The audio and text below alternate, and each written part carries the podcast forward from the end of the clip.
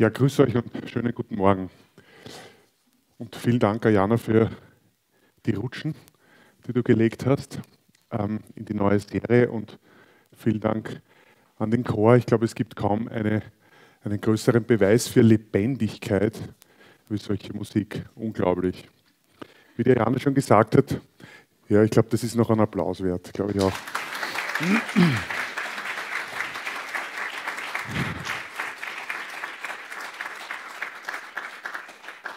Das ist Leben, das ist Energie. Unglaublich toll. Wie der Jana schon gesagt hat, lebendig in der Schöpfungsgeschichte waren so die letzten Wochen, die uns befasst haben, die große Geschichte, die Gott mit der Menschheit schreibt, ähm, in der wir alle einen Teil haben, wo sich Gott als ein Schöpfer, aber auch ein Gegenüber, ein Erhalter, ein Vater, ein, ein Freund darstellt, wo er uns zu seinen Ebenbildern macht in als Abbild seiner Schönheit, wo uns Würde und Vollmacht verleiht über seine herrliche Schöpfung. Aber auch, wir alle wissen, dass diese Welt in ihrer Gebrochenheit, in einer Rebellion, mit ihren Sorgen, mit Streit, Leid und Tod lebt.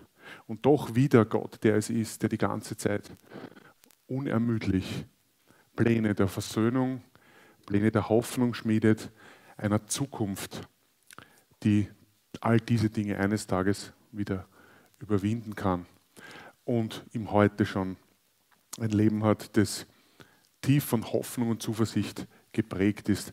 Ein Leben zu entdecken, wie Gott es meint. Lebendig in der Geschichte von Jesus ist heute der Start in dieses neue Denken.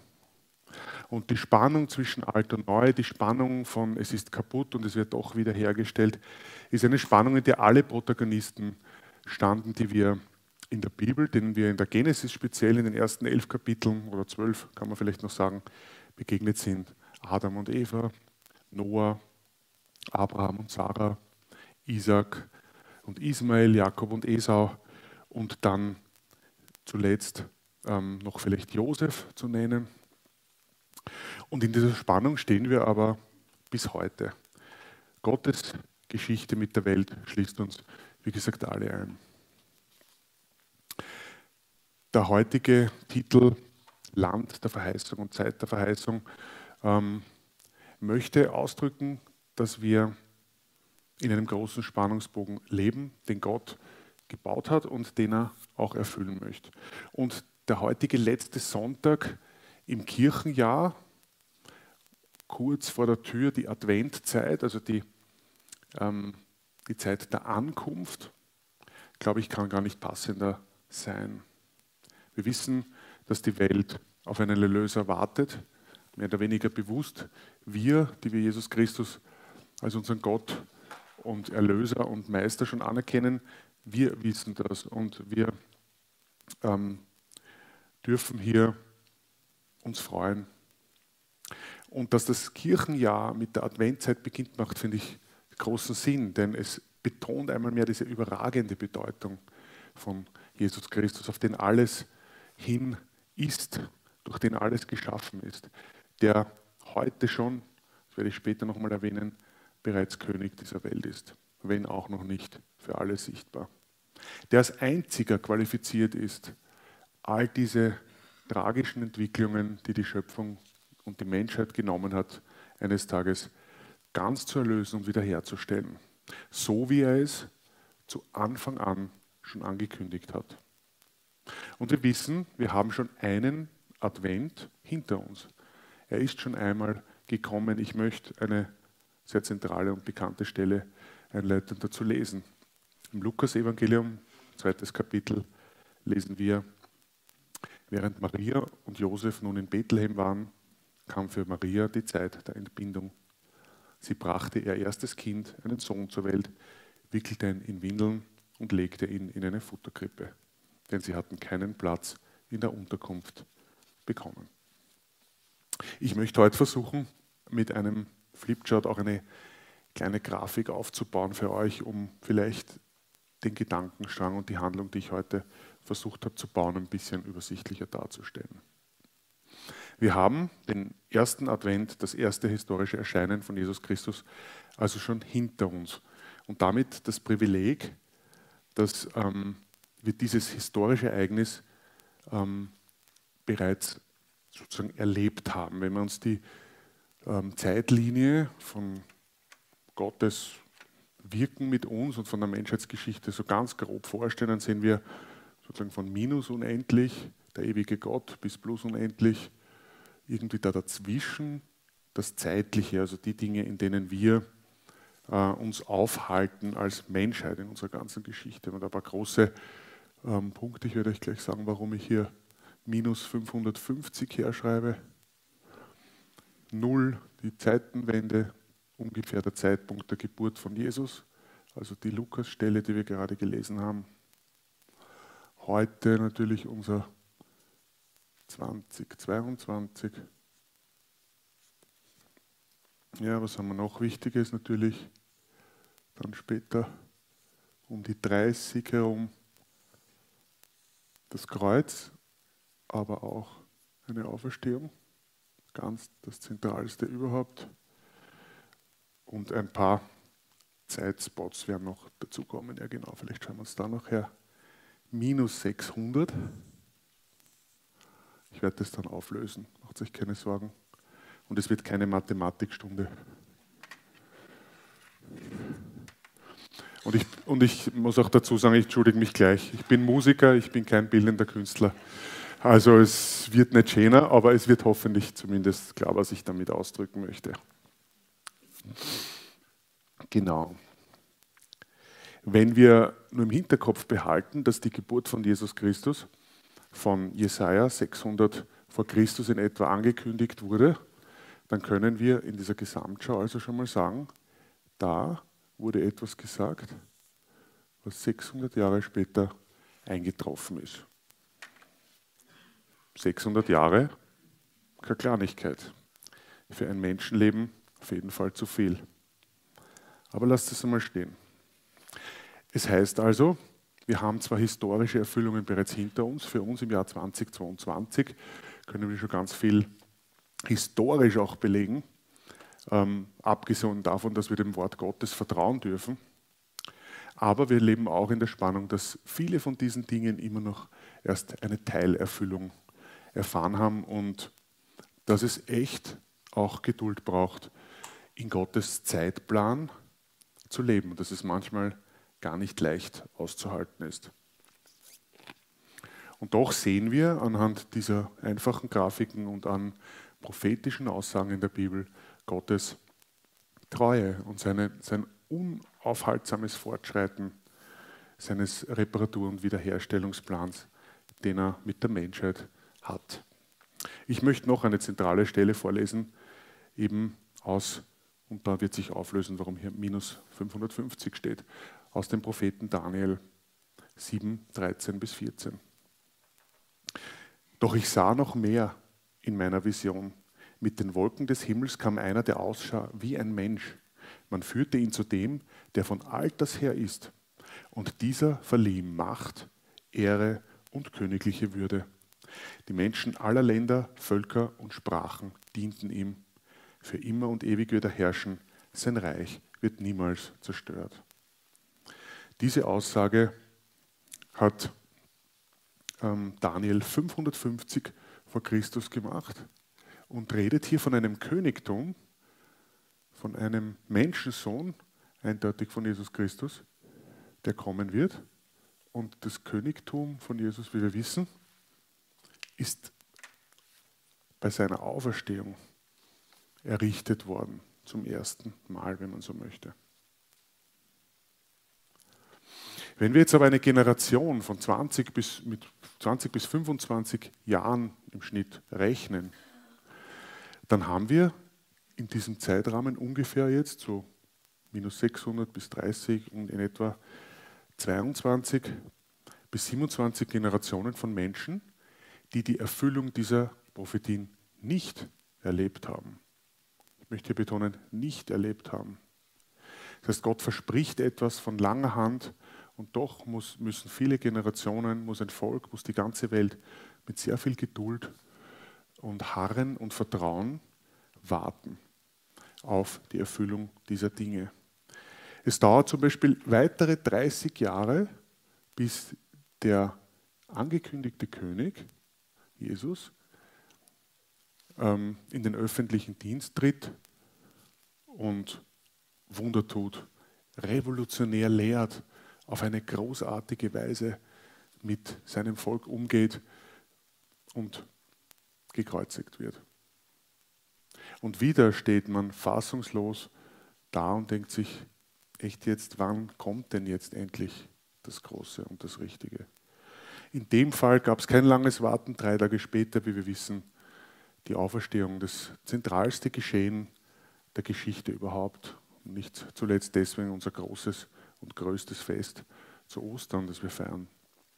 Der Tod ist besiegt und das in Daniel angekündigte Reich Gottes ist Wirklichkeit geworden und doch wieder nur als unscheinbarer Sauerteig, nicht für alle sichtbar, nur im Glauben zu greifen, zu erfassen und nur im Glauben zu erleben. Noch.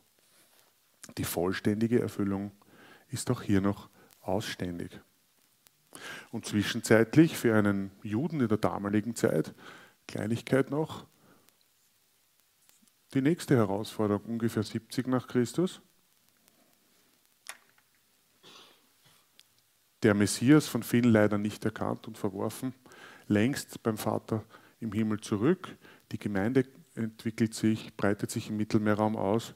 Das Reich Gottes breitet sich in den Herzen der Menschen, nicht als politische oder sonst wie ideologische äh, Bewegung aus.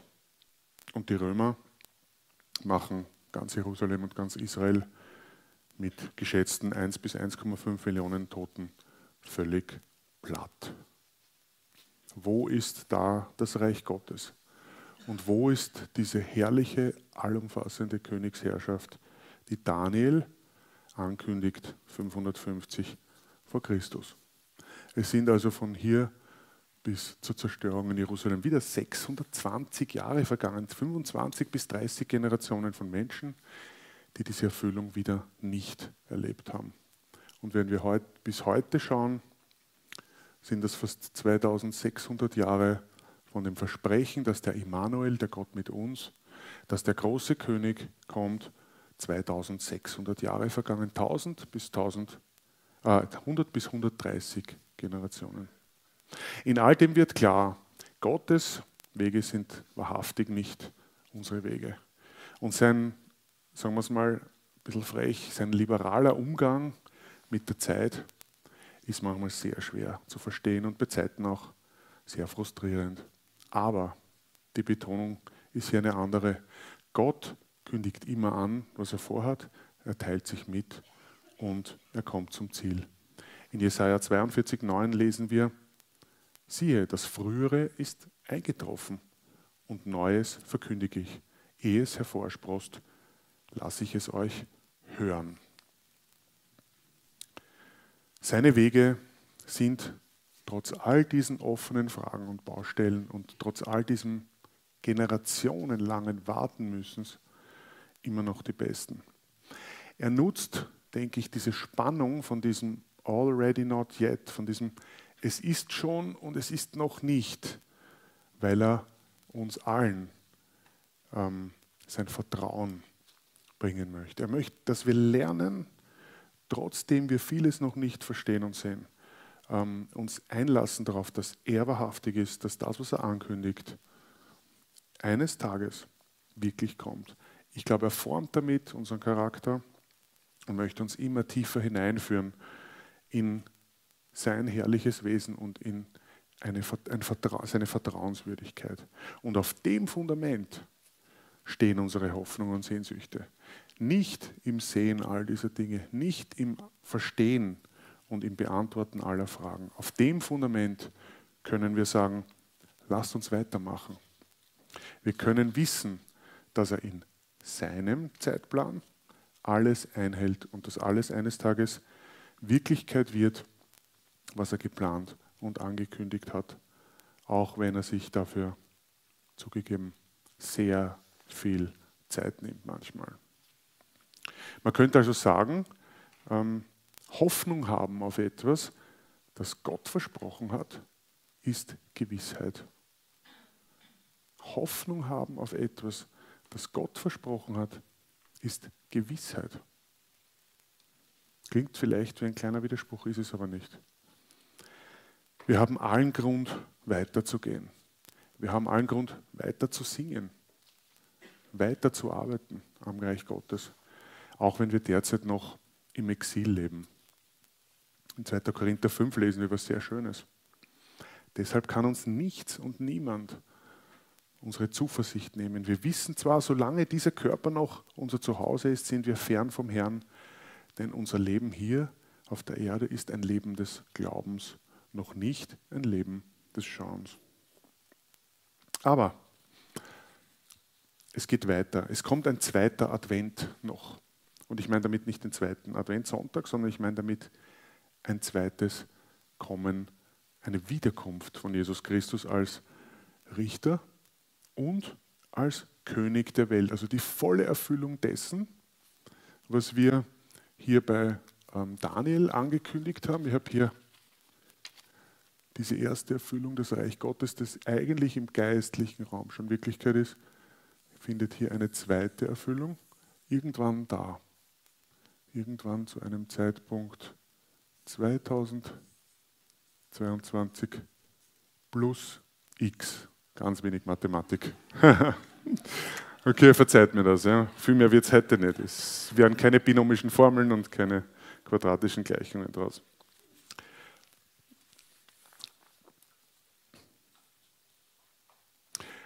Ob wir das Privileg haben, als heute lebende Generation das zu erleben, ist noch nicht heraus. Aber wir dürfen uns freuen, dass es kommen wird. Und selbst unser Ableben und das aller vorher Gelebten, also das aller Leute, die vorher gelebt haben, aller verstorbenen Mitgläubigen, könnte man sagen, schließt uns von diesen Verheißungen, von dem Land der Verheißung, von der Zeit der Verheißung nicht aus. Die Hoffnung auf Gottes neue Welt und auf unzerstörbares ewiges Leben bleibt allen, die mit Jesus verbunden sind, selbst im Sterben. Hier ist niemand benachteiligt, egal ob er heute lebt und die Wiederkunft wirklich in dem Moment erlebt oder ob er bereits gestorben ist. Es fällt vielleicht Johannes 11 ein in dem Kontext. Ich bin das Leben und die Auferstehung. Wer an mich glaubt, wird leben, auch wenn er stirbt.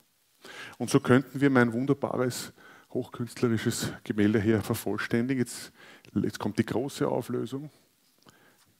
Schauen wir mal, zum Glück habe ich lange Arme.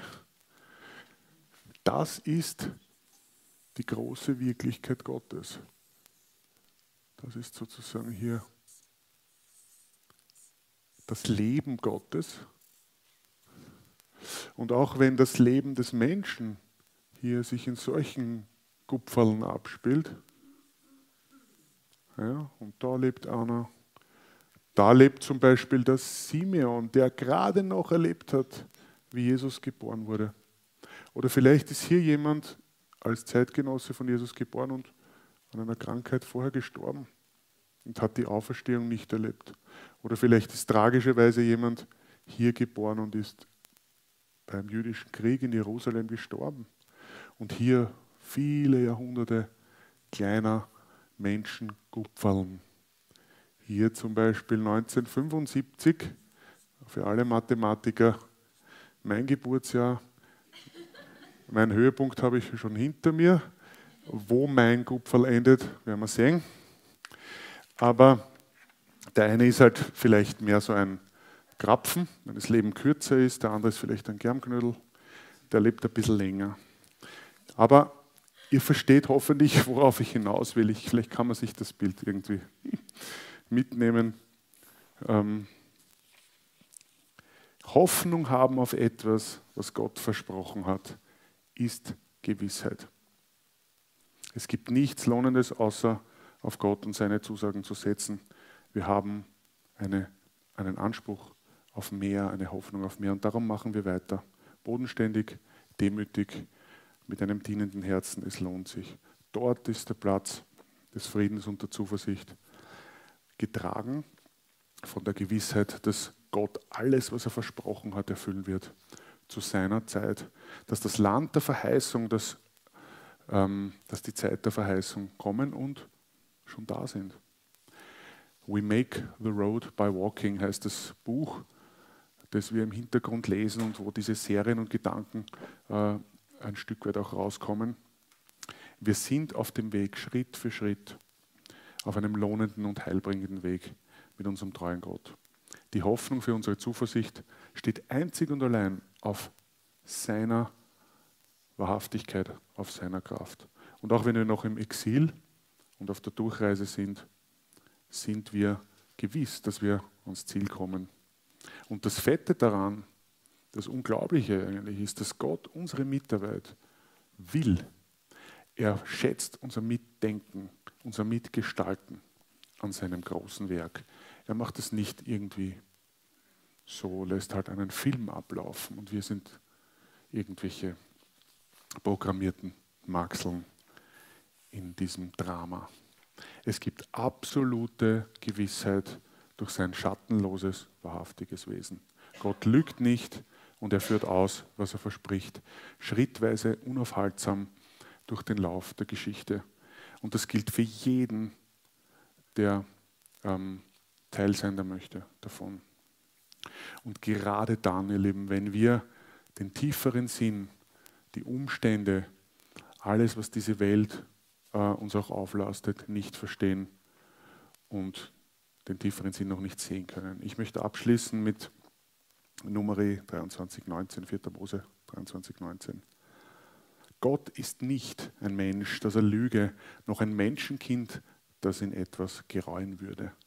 Was er gesagt hat, sollte er es nicht tun. Was er geredet hat, sollte er es nicht ausführen. Darum reden wir weiter über Gott. Darum ringen wir weiter mit Gott. Und darum singen wir weiter für unseren großen Gott. Amen.